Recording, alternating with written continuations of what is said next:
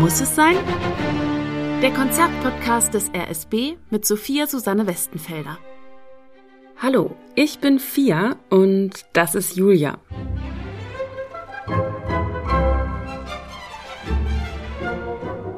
Welche Julia genau? Julia Capulet, die aus Shakespeares weltberühmten Drama Romeo und Julia.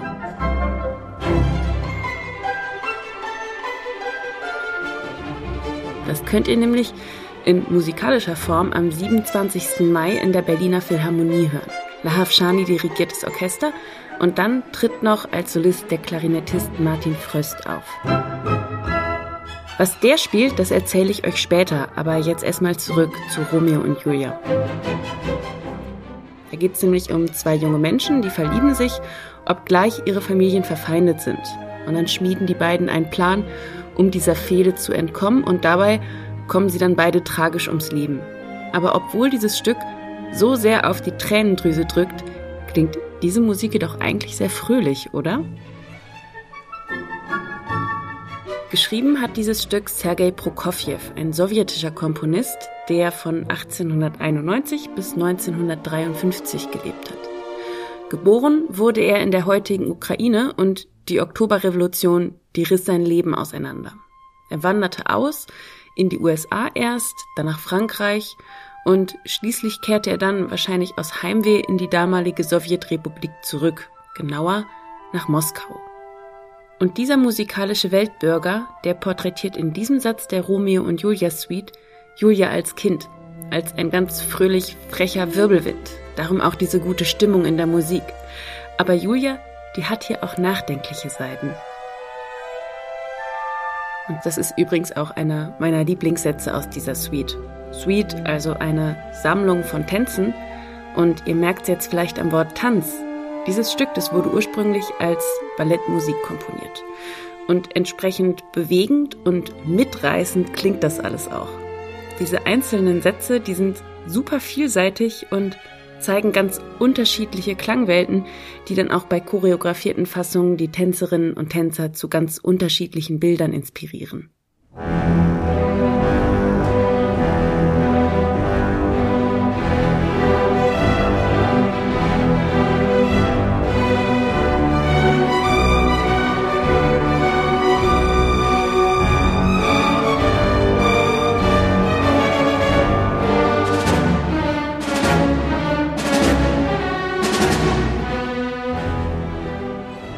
Anderer Satz, der auch zu meinen Lieblingssätzen gehört, ist der Tanz der Ritter.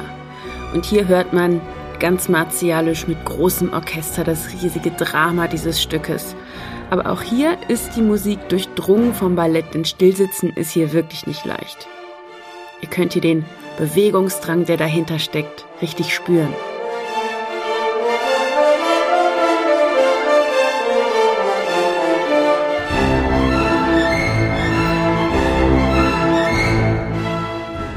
Und von einer tollen Musik rauschen wir hier direkt zur nächsten. Dieses nächste Stück klingt aber ganz anders. Während wir eben eher auf so viele kleine Porträts und Bilder von dramatischen Szenen geguckt haben, blicken wir im nächsten Stück vielleicht eher auf ein riesiges Aquarellbild. Oder zur Abwechslung einfach mal auf ein YouTube-Video, denn da gibt es einen Film von dem Stück Atmosphäre von Georges Ligeti. Atmosphäre. Das ist ein sehr sprechender Titel. Und bei diesem YouTube-Video, da laufen gleichzeitig zu der Musik die Noten mit. Und da kann man dann richtig gut sehen, wie viele verschiedene Instrumente es braucht, um diese umwerfende Klangfläche herzustellen. Ich verrat's euch, extrem viele. Der Titel Atmosphäre, der sagt es eigentlich schon. Hier geht es um eine bestimmte Atmosphäre. Das hat auch ein berühmter Hollywood-Regisseur verstanden, Stanley Kubrick. In seinem Film 2001 A Space Odyssey hört man nämlich dieses Stück. Und zwar unter anderem ganz am Anfang. Man sieht noch nichts, nur schwarz. Ligetis Musik, die repräsentiert hier das Unbekannte. Das, was wir vielleicht als Menschheit auch niemals wissen werden. Und Ligeti nutzt hier, ich habe das eben schon angedeutet, unzählige Einzelstimmen. Gerade die Streicher, die sonst eher als größere Stimmgruppe spielen, sind hier komplett aufgesplittet und fast jeder hat hier seine eigene Linie mit einem eigenen Rhythmus. Wie in einem Bienenschwarm summt hier also irgendwie jeder für sich und erzeugt damit dann doch ein großes gemeinsames Raunen.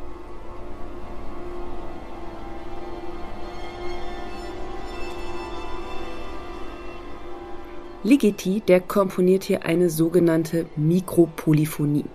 Polyphonie, das bedeutet, dass die unterschiedlichen Stimmen, aus denen die Musik zusammengesetzt ist, keine Hierarchie haben. Also eben nicht eine Melodie, die der Chef ist und dann eine Begleitung, die sich unterordnet und die Melodie unterstützt. Stichwort ist hier wieder Bienenschwarm. Also jede Stimme summt für sich alleine und trägt aber doch ihren Teil zum Großen und Ganzen bei.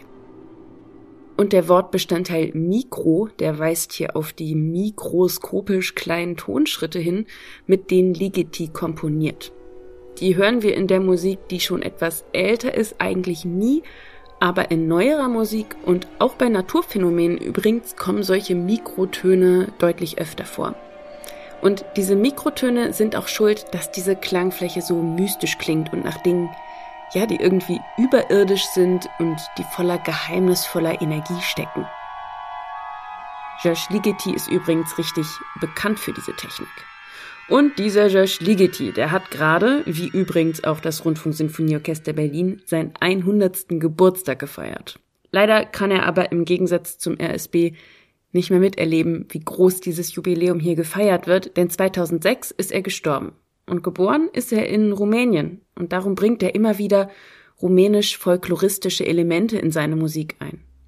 Innerhalb der neuen Musik wird er sehr verehrt, weil seine Musik immer wieder tolle und neue Klänge zeigt und einen gleichzeitig immer wieder staunen lässt und mitreißt.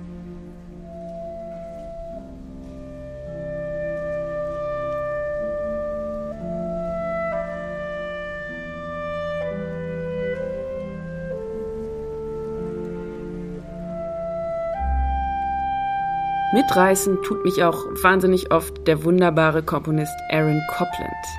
Der kann aber auch ganz anders, denn manchmal klingen seine Melodien auch wahnsinnig rührend, sehnsüchtig und komplett melancholisch.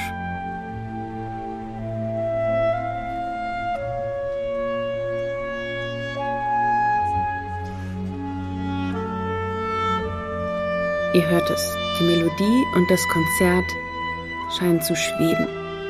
Und das hat auch mit der Instrumentierung zu tun. Wir hören hier nämlich keine Bläser, außer natürlich dem Solisten, und wir hören auch kein Schlagwerk. Nur die Harfe, die Streicher und die Klarinette.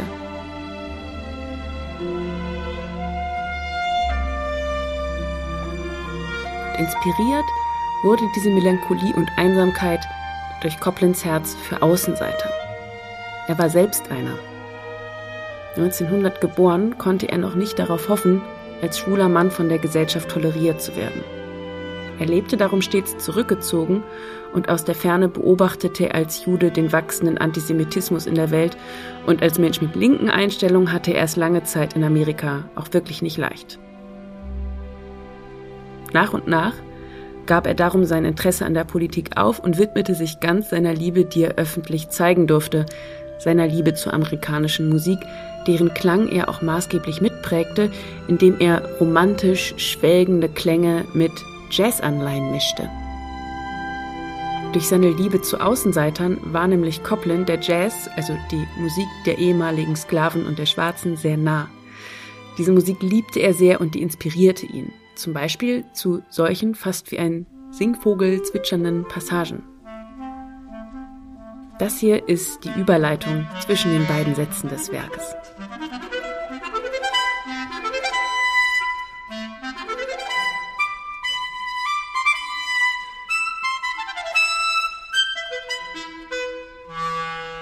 Dass bei diesem Stück übrigens kein Schlagzeug dabei ist, bedeutet nicht automatisch, dass dieses Stück nicht rhythmisch wäre. Dazu liebt Copland den Rhythmus auch einfach viel zu sehr. Er komponiert also die perkussiven Elemente der Musik einfach für die Streichinstrumente. Und das klingt dann so. Copland selbst schreibt zu diesen Tricks. Da die Instrumentierung aus Klarinette, Streichern, Harfe und Klavier besteht, hatte ich kein großes Schlagzeug, um jazzige Effekte zu erzielen. Also benutzte ich klatschende Bässe und schlagende Hafenklänge, um sie zu simulieren. Das Klarinettenkonzert endet mit einem ziemlich aufwendigen Ende in C-Dur, das mit einem Klarinettenglissando oder Smear im Jazzjargon abschließt. Und damit hatte jetzt der Komponist selbst das Schlusswort zu dieser Folge. Ich wünsche euch viel Spaß bei dem Programm, beim detaillierten Reinlauschen in Ligitis Klangflächen und beim Ansehen der kleinen und lebhaften Bilder Prokofjews und beim Blick in Coplands Innerstes und auf das, was er geliebt hat. Bis zum nächsten Mal.